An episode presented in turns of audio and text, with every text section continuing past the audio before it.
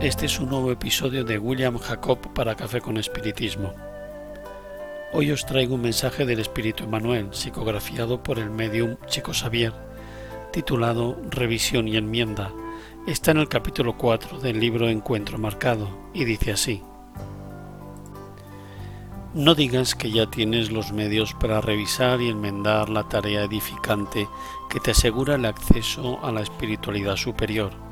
Sobre todo, detente a reflexionar sobre la bondad de la divina providencia que no sólo acepta tus deseos de superación, sino que también te otorga los valores del tiempo, recordando de alguna manera la generosa organización bancaria cuando te financia ciertos compromisos y reforma tus compromisos de acuerdo a tus necesidades habrás interrumpido el trabajo que te unía a un determinado grupo de compañeros dedicados a aliviar el sufrimiento de los demás, pero si decides retomar la beneficencia, perfectamente puedes unirte a otro equipo o formar un grupo de corazones diferente para la bendita tarea de servir a los demás.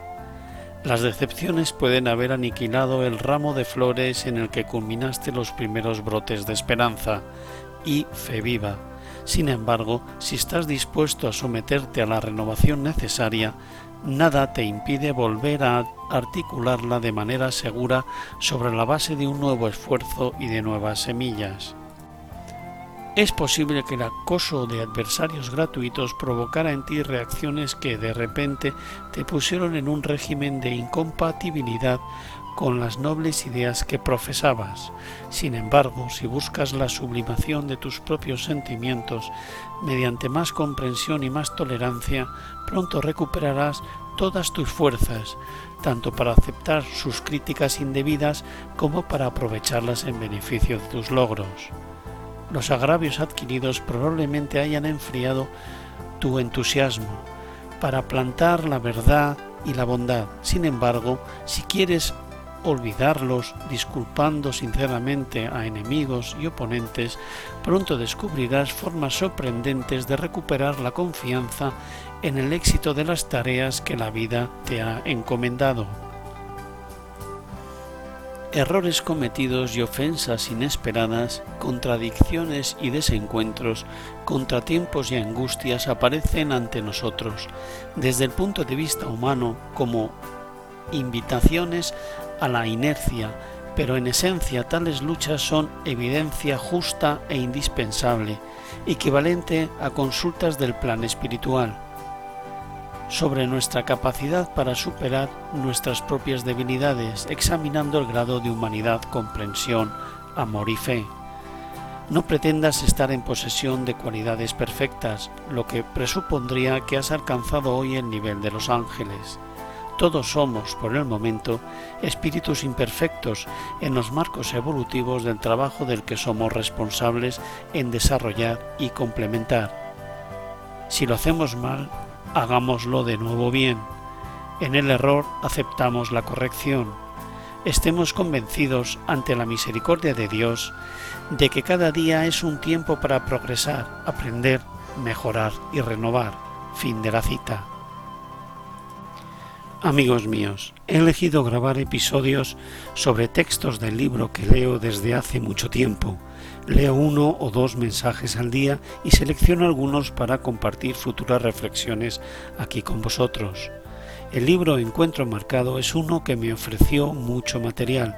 Por supuesto, pude reflexionar sobre todos los capítulos, pero decidí seleccionar los que más me emocionaron.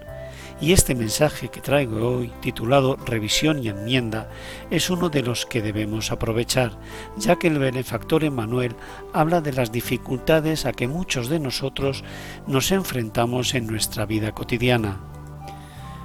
No he podido evitar recordar las palabras de Jesús. En este mundo tendréis aflicciones, pero tened ánimo, yo he vencido al mundo. Juan capítulo 16 versículo 33. Vivimos en un planeta que se caracteriza por las pruebas y expiaciones por las que pasamos, lo que indica que es un lugar que recibe espíritus que necesitan aprender y tener oportunidades para enmendarse ante la propia conciencia. Si al darnos cuenta de que todavía somos imperfectos y que los demás también lo son, tenemos más fuerza para aceptar y superar nuestras limitaciones y también para tener más piedad y paciencia con las limitaciones de los demás. Al hacer esto nos aceptamos a nosotros mismos tal y como somos y aceptamos a los demás como son. La vida se vuelve más liviana y menos difícil de vivir. Tal como concluyó el benefactor con su mensaje, cada día es un momento para progresar, aprender, mejorar y renovar. Aprovechemos los momentos de esta encarnación, incluso los más difíciles, porque nos enseñan mucho y porque nos brinda la posibilidad de crecer espiritualmente. Mucha paz y hasta el próximo episodio de Café con Espiritismo.